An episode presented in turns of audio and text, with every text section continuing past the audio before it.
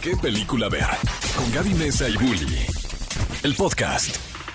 Cinefilos, ¿cómo están? Bienvenidos a un nuevo podcast de ¿Qué película ver? Estamos muy felices de que nos acompañen en este bonito miércoles o cuando sea realmente que estén escuchando este, este podcast. Como siempre me acompaña aquí en la cabina mi queridísimo Bully, que antes que nada, muchas gracias por ofrecerme un café. Claro, Nunca es que me, alguien me ha ofrecido café. Estas mañanitas, este miércoles que ya pinta para fin de semana. ay, Que ya pinta poquito- Navidad, ¿no? Sí, necesitamos un poquito de más paciencia para poder llevar a cabo Sí. nuestras labores cotidianas. Oigan, y les queremos agradecer porque eh, hemos estado recibiendo muchísimas Sí. imágenes de que fuimos quienes les acompañamos este año en nuestra emisión eh, formato podcast. Entonces, de entrada, muchas gracias. De entrada, vayan a las redes de Cinépolis. Exacto. Y puede que ahí, si nos mandan un screenshot de que fuimos Oh. su podcast más escuchado, les vamos a dejar una sorpresa. Sí, Ahora sí, exactamente. Nosotros pichamos las palomitas. ¿no? O, el, o la entrada al cine. Pues yo creo que la entrada puede ser una buena idea. Y bueno, ahora hablando de películas en el cine, y justamente por eso el día de hoy tenemos un invitado muy especial que ha sido conocido en las redes sociales por tener una cuenta llamada Peli de la Semana, donde por supuesto habla de todas las películas más importantes, críticas, opiniones y demás. Así que mi querido Jesús Iglesias, perdóname, no sé si querías que dijera tu nombre o no. Bienvenido, bienvenido a la cabina de qué película ves. Gracias por invitarme, yo encantado de estar con ustedes. Oye, y bueno, lamentablemente sé que es mañana y no tienes un whisky en mano. Eso es, es lo único que Es me un está poco preocupando triste de esta situación. Es un poco triste, pero bueno, eh, hay que, hay que trabajar con lo que hay. ¿Qué es, ¿Qué es tu mejor acompañamiento para ver una peli? Pues sí, me echo normalmente un whisky.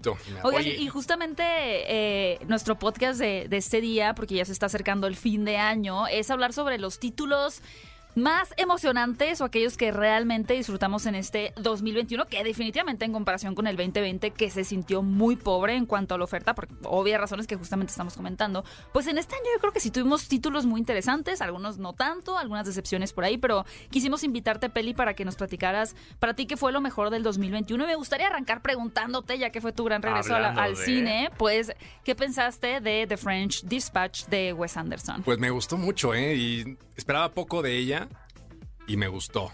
Ahora siento que es la película tal vez más ¿Predecible? agreste. No, la más como difícil, ¿no? Mm. Porque empieza con unos, o sea, tiene una serie de diálogos ahí metralletescos que Ajá. te cuesta como Yo trabajo no entendí entrarle. nada cuando Sí, empezó sí, la sí. película. Yo Entonces, también era como, Jack- ¿a dónde va? Exacto. No entiendo. Y también creo que es, es, es sobre todo una película que al no tener un hilo narrativo como consistente y estar llevándote en, en varias historias, hay corres el riesgo de que algunas de las historias no te gusten. O sea, a mí la, Sí. de, la de Owen Wilson con la bicicleta me pareció... A mí me pareció bellísimo. No me gustó, a mí no me Ni gustó. acordaba. Ya ni te acordabas. Exacto. Hay unas que era como, ay, ¿ya por qué estoy viendo esto? Pero luego pasabas a otra que decías, bueno, esta sí me gusta. Entonces tenía este, este- O sea, ¿a ti cuál fue tu historia favorita y cuál fue la que menos te gustó? Bueno, la última me parece fantástica. Mm. O sea, este, esta historia de hacer una columna de, de culinaria que se convierte en thriller me pareció una Eh, increíble. gran idea, ¿no? Pero, pero me gustó mucho y sí siento que es la que menos va a gustar. O sea, sí, sí percibo que es como muy difícil. En cuanto a las de Wes Anderson, ¿te En cuanto a las de? Wes Anderson. ¿Cuál, cuál dirías tú que es como la, la favorita del público de Wes Anderson? Pues Budapest Hotel, pensaría yo, ¿no? Y es muy buena. O sea, realmente pienso yo que es su mejor película. Y es como su más accesible. Y Pero- fue el, pun- el punto en donde mucha gente conoció a Anderson. También. Completamente. Y, y tienes toda la razón, eh, Peli, en esta parte de, de French Dispatch. Yo la verdad es que igual la vi en el cine, claro, yo casi todo lo trato de ver en el cine. Pero cuando empezó la película, creo que el diálogo era como muy... mm, Pues no sé si decirlo pesado, un poquito confuso. Realmente era difícil descifrar qué es lo que estaba pasando, ¿no? Y, y ya una vez que empieza, como dice Bully, las historias y los relatos eh, a modo de antología, como que ya entras más en, en la historia, ¿no? Pero al inicio realmente es difícil descifrar un poquito hacia dónde va la historia. Ahora es un poquito, a mí, a mí me gustó eso porque siento yo que es justo como esa idea de que estás leyendo una revista. Claro. Mm. Y el hecho de que estés leyéndola, claro, no suena tan bien cuando te lo están declamando y estás como pa, pa, pa, pa, pa, pa, pa. Pero entonces, hasta cierto punto, asocias que es una revista y dices, claro, eh, qué bonito leer algo y poder volver. Porque de repente dices, oye, me gustaría darle Claro. regresar a este diálogo porque lo percibí y estoy en otro chiste y estoy en otra cosa. En cambio, eh, como con la idea de la revista, dices, ah, claro, es que esto es una revista y en, en la vida real podría yo volver sobre este texto. Y- O ya que Exacto, salga en formato digital, conversación. Cinepolis Click. Ajá. Exacto. Pausa regresar, pausa regresar. Es como, ok, ya que. Pues son películas que se disfrutan siempre en una segunda vista también, ¿no? Ujú.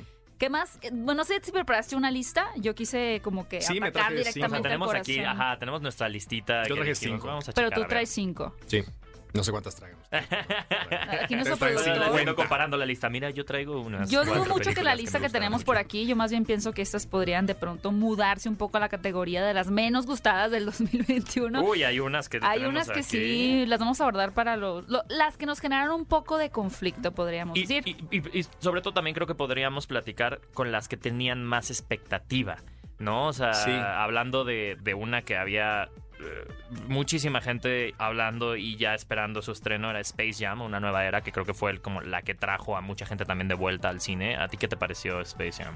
Pues como que no fue muy bien bajado ese balón, ¿no? Pienso yo. Ay, qué bonitas palabras para hablar. Sí, la- la anal- ya lo la traías analogía. preparado eso, ¿verdad?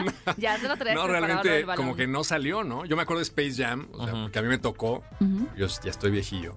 Y entonces me tocó ir a claro, ¿qué verla y dije, no puede ser, o sea, esto es, qué locura, ¿no? Y Michael Jordan alargando el brazo. y- Sí. O sea, era de mis películas favoritas. Y todo el mundo llevaba estas playeras gigantes en mi primaria de Space Jam gigantesca, todo el mundo así fantasy. y siento yo que ni siquiera a nivel pop culture pegó fuerte, ¿no? O sea, ya pasaron meses y nadie ha vuelto a hablar de ella. O sea, Sí. realmente se borró, ¿no? No aportó nada, yo creo que a la conversación. O sea, no dejó un momento que tú digas, ah, eh, no se nos va a olvidar Ni un a solo partir momento. de, de esto que, que acabamos de ver. Eh, y sobre todo este tercer acto que que siento que ahí la película se descose completamente. Sí. O sea, hubo a mí dos cosas que se me hicieron detestables, que fue Don Cheadle y el tercer acto de la película. Era como, no existe. Y todos estos cameos No existe. forzados Ah, sí, claro, que sí, yo decía, sí, ¿por qué el Pennywise lleva como ocho horas aplaudiendo y emocionado? Yo Entonces, más bien pensaba en el extra que estaba en el foro, teniendo que tener como ese vestuario tan pesado, Ajá. pero ni siquiera tener un espacio para hacer una interpretación, Ah, no, sino no, no, nada más tú, tú en el fondo, tal cual, Nada. ¿no? De que hazle así.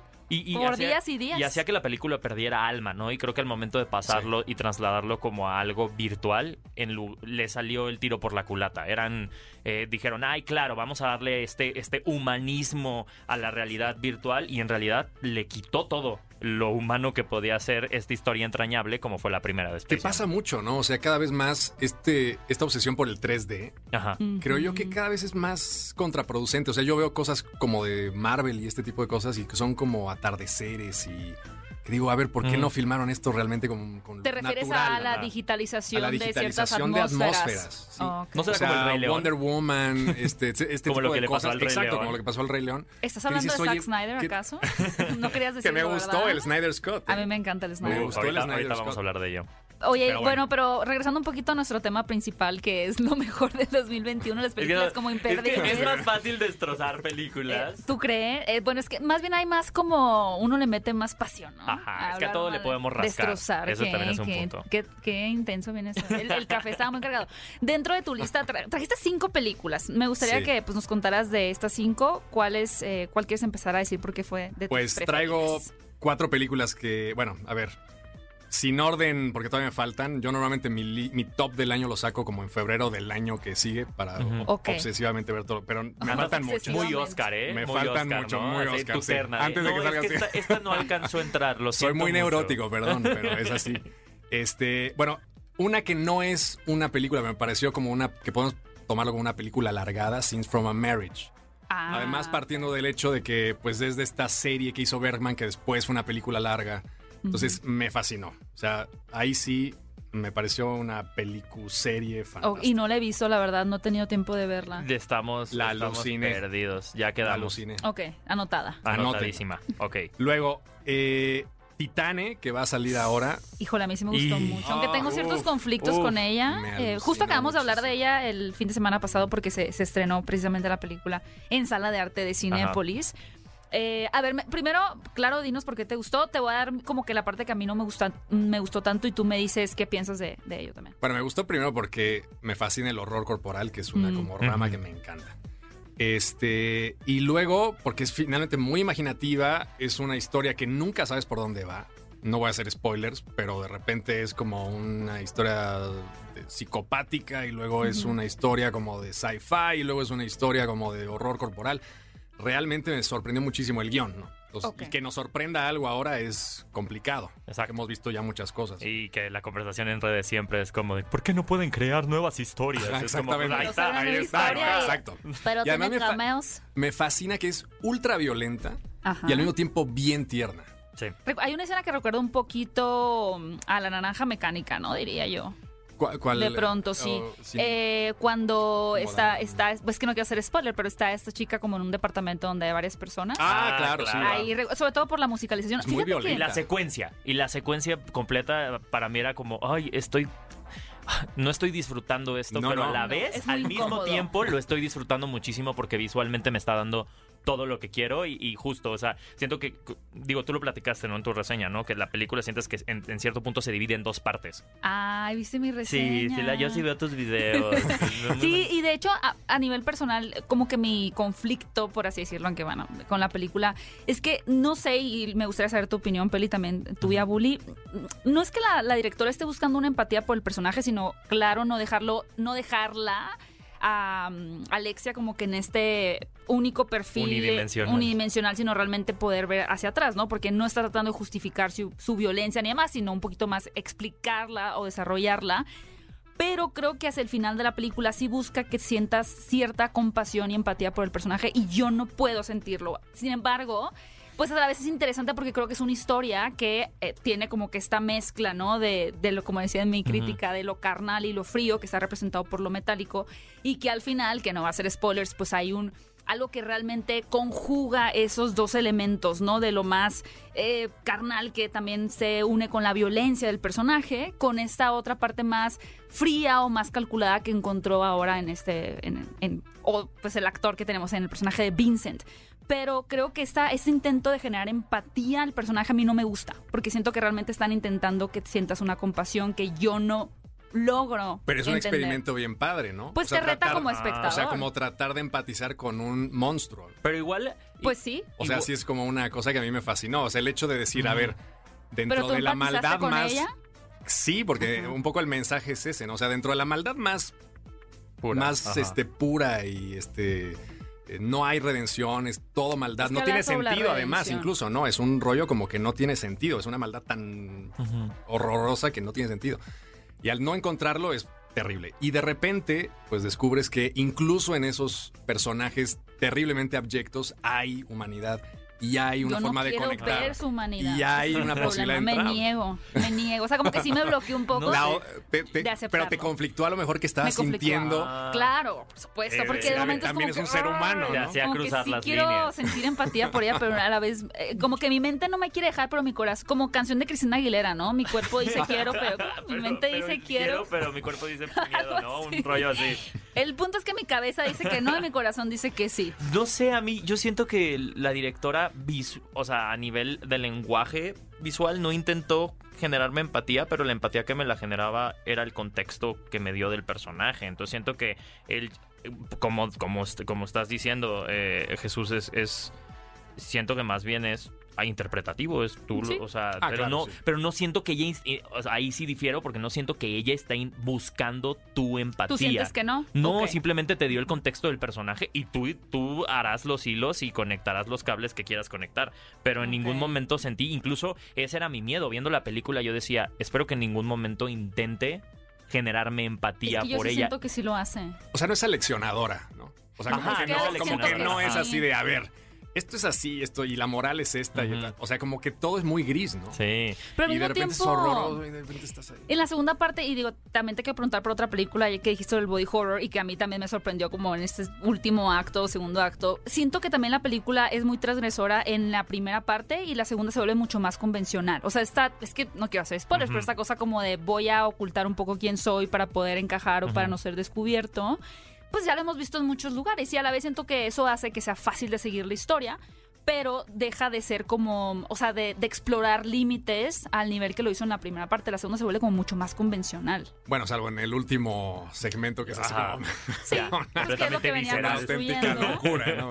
Lo que sí es que eh, está tan bien eh, manejado todo, o sea, toda la, la- la historia y, y su narrativa que estos momentos tan extraños o abyectos como dices tú, pues los das, dices, claro, hace sentido. ¿Cómo no? ¿No? Pero o sea, no te lo cuestionas. Incluso dentro de lo convencional de esta idea que mencionas de, de la. eh, no sé, no, de la. Este. Como alguien que disfraza su ser y, luego. Pero siempre, como en Boys Don't Cry, por ejemplo. Ajá. Justo. Trata de disfrazar y tal, pero siempre eso acaba irremediablemente en golpiza para el que está ocultando, en una humillación, etcétera. Y en este caso, acaba en un. en la. Bueno, no voy a decir en qué acaba, pero, Ajá. pero es un proceso como de forjar una relación de amor Eso sí, real. en eso tienes un buen punto. Entonces, sí, hasta incluso en ese sentido, porque sí siento que es como menos arriesgada en la segunda parte hasta el final, como que crea algo nuevo, ¿no? Y además me alucina muchísimo que sea una película de género ganando Cannes y además una mujer que la única vez que le habían dado la palma a una mujer en Cannes había sido Jane Campion y se la dieron además compartida con quién sabe quién, ya no me acuerdo, con una Pero esta directora Julia se enoja de que digan eso. Cuando le dicen es la segunda sí. mujer que ha ganado, es como que no, ¿No? soy una persona ganando. Porque- Yo estoy un poquito a eh, favor Porque de ella está en el año Justo. 3000 y nosotros No. en el Ella está con los. 2020 ¿Cómo se llaman los robots estos? A los Xenobots. Ella está. Ella es este, sí, parte es de los parte del movimiento no, pero a ver, xenobotiano. también, y creo que, creo que el punto, el punto importante es para, para hablar de, de la empatía que yo siento no genera esta película, es si le hubiera dado la lectura de género, entonces sí hubiera empezado, si hubiera querido apelar a la empatía del usuario. Ok. Ahí es, es- es- ese es- ahí es donde yo digo, "Ey, esa no era la intención, Mm. porque simplemente si se hubiera ido hacia esa vertiente de, ah, pues vamos a darle una lectura de género, o sea, que lo toca, pero creo que sin querer. Y muy abierto. Y muy abierto, sí, sin, que- forzarlo, ¿no? Productor, pongan enlace de la llamada Sí. con. Oye, hablando de body horror y, de Me tomó por sorpresa, ¿qué pensaste de Maligno? De James Ah, Wan. Me fascinó. A mí también me encanta esa me película. encantó su ¿Tú la- tontería. la Mira, me pareció Yo fantástico. me quedé en justo en el principio de Maligno. Ya literal la tengo que, la voy a tener Ah, que no las- ver en ah, no, en no la has acabado. No, no la he acabado. No, no la que te espera. Me encantó. Dense, la- pero y- sin spoilers. Y recibió mucho hate. Sí. Y entiendo por qué recibió mucho Claro hate. que sí. Pero, híjole, me pareció. O sea, me encantaría tener esa libertad para hacer algo como James Wan. O sea, es un tipo que puede hacer lo que quiera. Sí, y me pues fascina primero esa idea, ¿no? Y luego el rollo de generar una cosa tan trashy que sea al mismo tiempo como tan cara y luego inserta. Porque es una locura. O sea, realmente sí me funcionó muy bien. Me gusta el James Wan que experimenta. Sí, claro, a mí también. O sea, no Es me gusta el James Wan ¿cuándo de Aquaman. ah, no, claro, a mí No, tampoco. claro. Pero no. James Wan que, que experimenta realmente cuando lo vimos, muy hacia atrás en el conjuro, porque Incluso antes en Insidious. Yo siento que en Porque Insidious... luego ya fue como que el Conjuro 2, el Conjuro Ajá. 3, Aquaman y bueno, ahorita Rápidos y Furiosos eh, y ahorita está trabajando en la secuela de Aquaman. O sea, creo que como bien dice Peli, o sea, ya era un, un punto en su carrera donde tiene la confianza del estudio, el presupuesto, que ya dice, voy a hacer lo que yo Claro. quiera. Y, y sí, la gente estaba molesta, pero a mí me parecía muy admirable que él realmente se atreviera a decir, a ver, a mí lo que me gusta también, y- o, o mis inicios con So, por ejemplo. ¿no? Fueron con este género. Y quiero llevarlo como al extremo, ¿no? Y si se va un absurdo la película. Claro. Pero Es que lo- lo se nos olvida que es este completo. James Wan. ¿Me explico? Claro, o sea, lo que la gente compra de James Wan es... Uno, ah, uno más convencional. eh, el Conjuro. El conjuro. Yo creo que eso es lo que la gente compra, ¿no? Y después del Conjuro 3, que obviamente ya no estaba tampoco tan Esa es metido una ahí, de la gente se quedó con, con otra idea, ¿no? O sea, era como, ah, claro, James Wan el que hace las películas taquilleras de terror. ¿O cuál fue la última de los Warren que ya es una historia de amor? Ah, es la, la, ¿Es la Ah, tres? sí, sí, sí. Ajá. O sea, es una, eso es una historia así romántica. Pero ya no está él ahí dirigiendo. No, ya no. Es productor. es un Sí, es que además me encanta eso. O sea, el tipo dice, a ver, voy a hacer So. Fantástico, una locura. Ajá. Se las dejo ya, se las regalo. Yo 18 nada más voy a... Consúltenme y ya no quiero saber nada de esto. Voy a hacer ahora el conjuro. Ya funciona, lo dejo, voy a hacer lo que... Y me Sí. parece fantástico. Es un tipo con ideas que suelta una bomba, la deja ahí trabajando y se va a lo que sigue. Es- Y que, y que viene ahorita se- con Jason Bloom, o sea, va a ser con Sí. Bloomhouse una película de un muñeco poseído. Otro. Chucky. De Chucky. Good guy. I know. Oye, ¿Qué otra película tienes, Peli, como tus favoritas? Ya nos dijiste de French Dispatch, eh, Scenes from a Marriage, que tú la ves más como una, un- una película fragmentada. La precuela de Este, Cars. Titán. La precuela Este, de Cars. Bueno, French Dispatch, que ya hablamos de la precuela de Cars.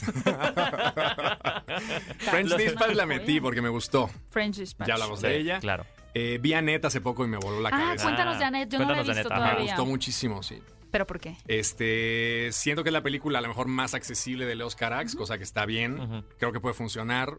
Eh, la gente que me sigue y que al menos la comentó conmigo parece que gustó.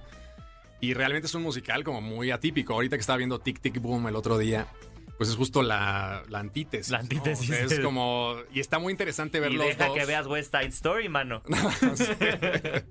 Digo, al final yo creo que esa es, la, es, es una de las maravillas del género, ¿no? O sea, el género musical abarca... Es que es muy amplio. Es, es tan amplio que podemos ver algo hiper comercial como un Dire Van Hansen que es como una eh, llora, ¿sabes? Así de que te pone la escena para que estés llorando, ¿no? O en este caso de Iguanet que no le he visto, pero me han platicado que es más eh, una experiencia, por así decirlo, Es que ¿no? visualmente Musical, es una exacto. ¿eh? Y Bueno, bueno, y además, sonoramente es una locura. Adam Driver está fantástico. Es que Adam Driver está. Marion fantástico en donde también. lo pongas, ¿no? Está cañón, ¿no? ¿Qué, qué pedo Adam Driver? Sí, o sea, sí, digo, ya no, al no, rato no. hablamos de la casa de Gucci, pero a mí en la casa de Gucci No, no, se no, me no, hace no. que Adam Driver es lo, lo que está bien en la película. Sí, sí, sí, O sea, él también. es El, a ¿Cómo partir de tú el que entendió la tarea? el que entendió la El que tarea, no- La tarea. el que supo Que era tarea de matemáticas y sí la hizo en, en plantilla cuadrada. Y todos los demás como que llegaron... con- Jared Leto le hizo en blanco. O sea, ¿sabes? Las líneas para arriba, para fantástico abajo. porque es un caos. Es un caos. Puro caos.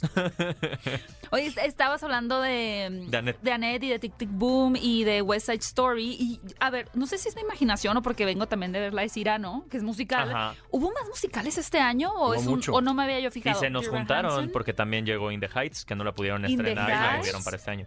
Pero, no- pero me parece muy peculiar que, por ejemplo, directores tan grandes como Steven Spielberg estén Sí. apostando tanto por un musical cuando ni siquiera me parece que sea como un género, bueno, Pero no. aquí es que aquí te va esto. querido. Aquí te va esto. Con la llegada del streaming, el género de musicales siempre ha batallado. De hecho, incluso West Side Story está siendo promovida no como un musical. O sea, tú Cero. ves el tráiler, no hay ninguna canción. No. O sea, solo es ni Es siquiera cierto, sí. tonitos. No Porque que es los musicales, los musicales no venden.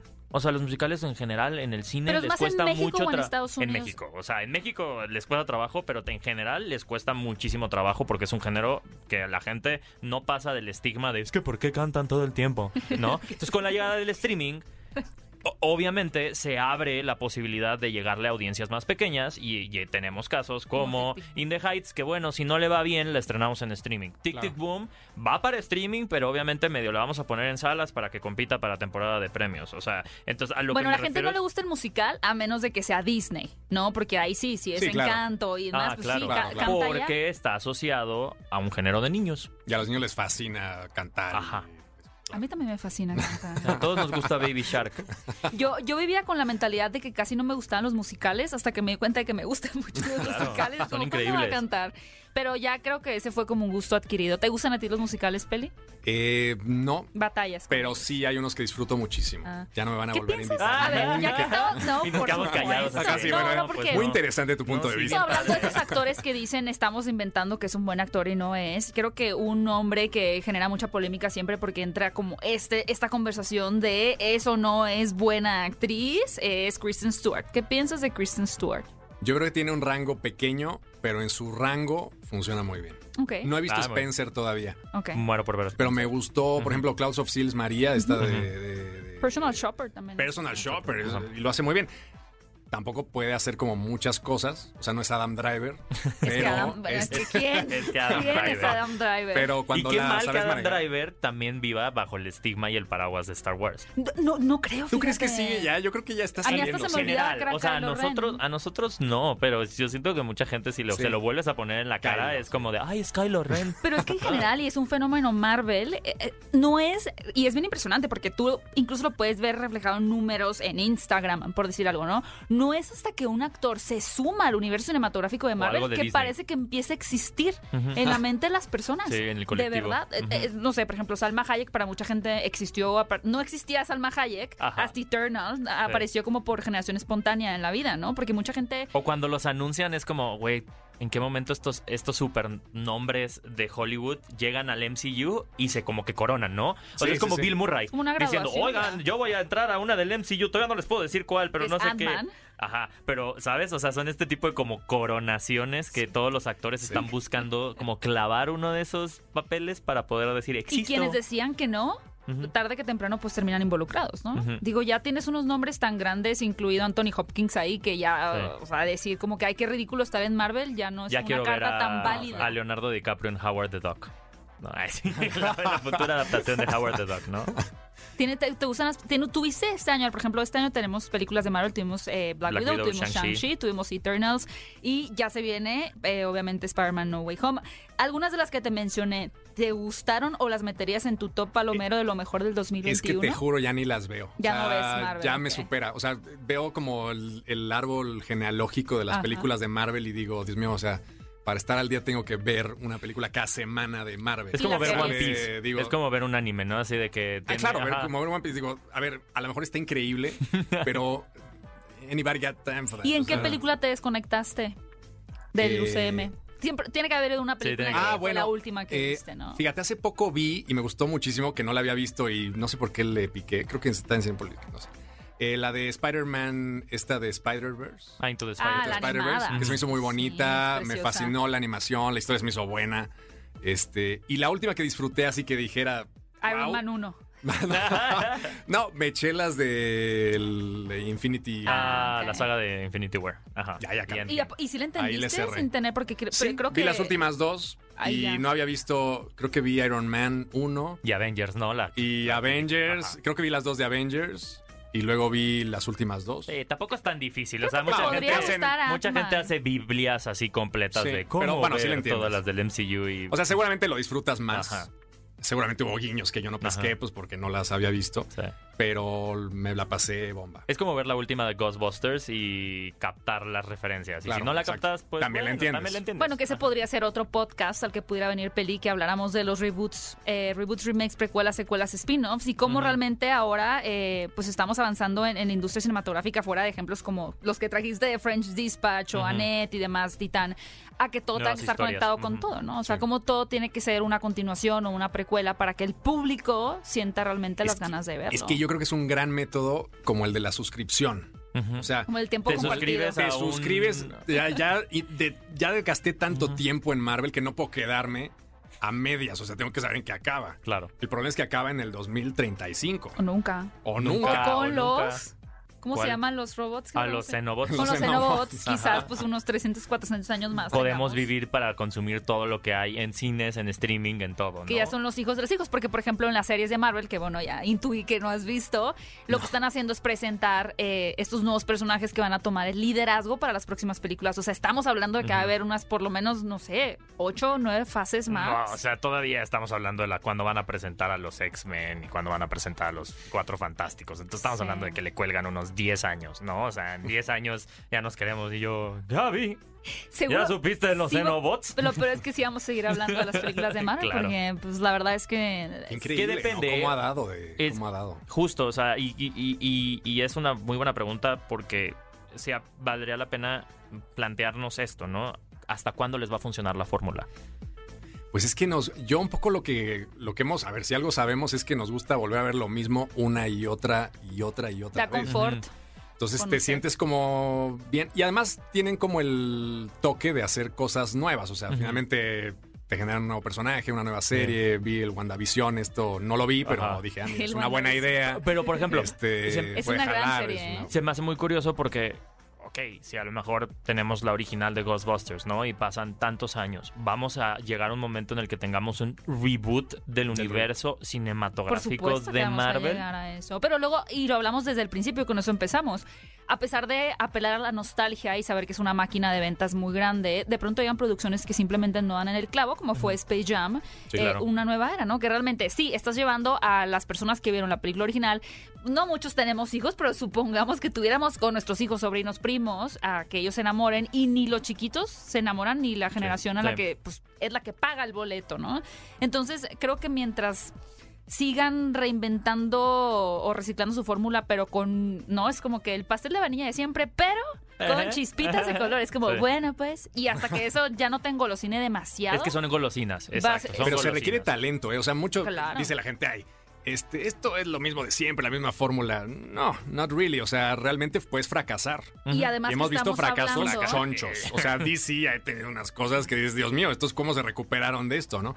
Este, pero ha funcionado a final de cuentas. O sea, se requiere talento para hacer pop, ¿no? Y, mucho- esa concepción de que, no, no, este, para hacer pop cualquiera lo puede hacer. Si cualquiera lo pudiera hacer, todos lo haríamos, ¿no? Realmente, pero no. Y ahora así. que también tiene que ver con, por ejemplo, 007, ¿no? Ya un poquito para ir cerrando. ¿No si viste la película de la última No película de 007? Este, no, no la he visto todavía la de No Time to Die. ¿No la has Tengo muchas visto? ganas porque yo soy fan de Phoebe Waller-Bridge y no, pero no he tenido. A, a mí, a mí sí me gustó, pero también habla mucho de, por ejemplo, y se ha comentado, lo que venga en un futuro futuro es 007, pues que también tienes que adaptarte a las nuevas normas sociales y lo que la gente está pidiendo, por supuesto, en temas de diversidad, de inclusión, y ya no estás hablando de las mismas reglas. O sea, sí, es verdad, es lo mismo otra vez, 007, pero no puede ser el 007 del 2000 ni el del Sí, exacto. 2020. Tiene si que ser un pones a Sean 07. Connery seduciendo chicas Sí. este, en los 60, Yes. pues va- la gente Oye, pues la primera mío, película de Ghostbusters, no sé, eh, eran como medio acosadores a veces. Ay, claro. O sea, Ah, poco- justo, sí. justo el otro día lo estaba viendo, que decía como de, ay, claro, ¿y qué hay de la nostalgia en la nueva de Ghostbusters? Sí, está el- la cosa del de para atrapar a los fantasmas, está el Echo One, ¿no? Ah, sí, pero está cuando el fantasma se echa ahí un rapidín con el- uno de los actores. No. Ah, bueno, ¿dónde están las referencias, no? No, el personaje de ¿Cuáles son las referencias que nos sirven hoy en día, no? O sea, porque- es que no. O sea, porque si estamos reciclando la historia, pues qué tanto reciclamos de estos momentos que ya no están en nuestra conversación como bien vistos. Por Sí, exacto. supuesto. Y ya para ir cerrando, Peli, ¿hay alguna película, aparte de la lista que traías, que estas, por ejemplo, no sé, quizá Spencer, estos títulos que tal vez no has visto, pero que en este periodo que queda de diciembre, enero, febrero, tienes muchas ganas de ver? Eh, se me antoja muchísimo Spencer. Ujú. O sea, yo con Pablo Larraín voy hasta el fin del mundo. O sea, sí, todo lo que ha hecho me fascina. No, es un tipo Perfecto. además muy rudo, muy interesante. Creo que, este, bueno, es que tengo una lista que la podría recitar, pero no Sí, tiene tampoco mucho Eh, eh, sentido. eh, échate échate la- la- las que te faltaron de, de este año. Deja que se cargue mi. oh, Todo por hablar del acoso en Ghostbusters. ¿eh? Ah, mira. Perdiendo el tiempo hablando de Marvel, como siempre. Sí, siempre, ¿ves? Quita tiempo, Es quita que- tiempo. Que- no sé si pueden editar esta, esta tardanza, pero ahí va. No, hombre. no, porque estamos aquí Este, comentando.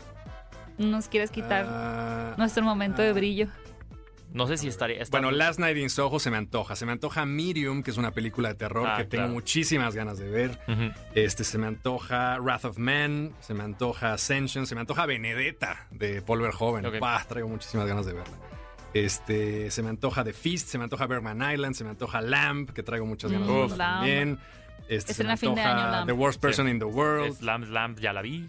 Y ¿Ya la viste? Sí, ya la vi. ¿Y qué tal? Increíble, es una ¿Sí? eh, es una historia que, el tráiler la podría vender como más grande, pero ya cuando la ves es muy está muy contenida y creo que es lo que a mucha gente le puede resonar eh, y decir como eh, yo pensé que iba a ver. eh, ¿Te gustó más Titán o Lamp? No me pongas esa esa pregunta. Ah, está del nivel, o sea, sí te, sí te llegó tanto. Pienso que va un Sí, me encantó. Es que a mí. Lamb me gustó, pero se me hace una historia mucho más chiquita que Titán. Mucho ¿En qué más sentido chiquita? Más anécdota. Sí. Ah, ya. Sí, exacto. Ok, Exacto. sí, sí, Entonces siento que el, el Titán es más ambiciosa, Lamp es un cuentito. Ya. Y como un cuento nórdico, Ay, es, wow. esa, es un cuento nórdico. Qué bonito. Oye, Peli, pues muchas gracias por habernos acompañado. Eh, yo, por ejemplo, las que mencionaste, pues solo vi las Nine Ojo, me gustó mucho. Pero ojalá puedas regresar, quizá por ahí antes de los Oscar, para Venga. conocer. No sé si de los Oscar todavía, si es el caso, pues no importa. Tú de todas maneras te traemos la lista. Kyle y, Dices, "Esta an- sí, y analizamos las gustó". nominadas, Aquí hacemos las la quiniela aquí contigo. mejores musicales, vestuarios, tus Sí. categorías favoritas. Estupendo, particularmente ¿no? Mejor encantado. musical. Hecho. Muchas gracias por invitarme. ¿Cómo te podemos seguir a todos los que nos escuchan en tus redes sociales? en arroba peli de la semana en Instagram, ahí me siguen y ahí estoy todo el día poniendo cosas. Todo el día. Excelente. Todo el día. En mis tiempos libres Hay pongo que cosas. descansar. Qué difícil eso del Instagram, porque la verdad es que el algoritmo nos hace siempre. Sí, la- es violento el Sí, algoritmo es violento, es violento. sí, sí. Más violento que Titán. Más violento que Titán, mucho más. Oigan, pues nos escuchamos en un nuevo podcast la próxima semana. Recuerden mandarnos sus screens si les salimos como el podcast que más escucharon, o por lo menos en su top 5, ¿no? De- y ahí les tendremos una sorpresita. También nos encuentran en nuestras redes sociales. A ti, Gaby, como. Como arroba Gaby Mesa 8, ahí por ahí ando en Twitter e Instagram. Y a mí me encuentran como arroba Héctor Trejo o en arroba Cinépolis MX. Ahí nos pueden encontrar en Instagram. Y recuerden que pueden escucharnos todos los sábados en vivo a las 10 de la mañana por Exa FM. Ahí estaremos platicando mi querido Héctor Bully y yo todos los sábados. No olviden sintonizarnos. Muchas gracias por habernos Del acompañado. De, de más cosas De que cosas solamente el MCU. MCU. Este fue un podcast de qué película ver. Nos escuchamos en el próximo episodio. Ve a Cinépolis y utiliza el hashtag qué película ver. Escúchanos en vivo todos los sábados a las 10 de la mañana en Exa FM 104.9.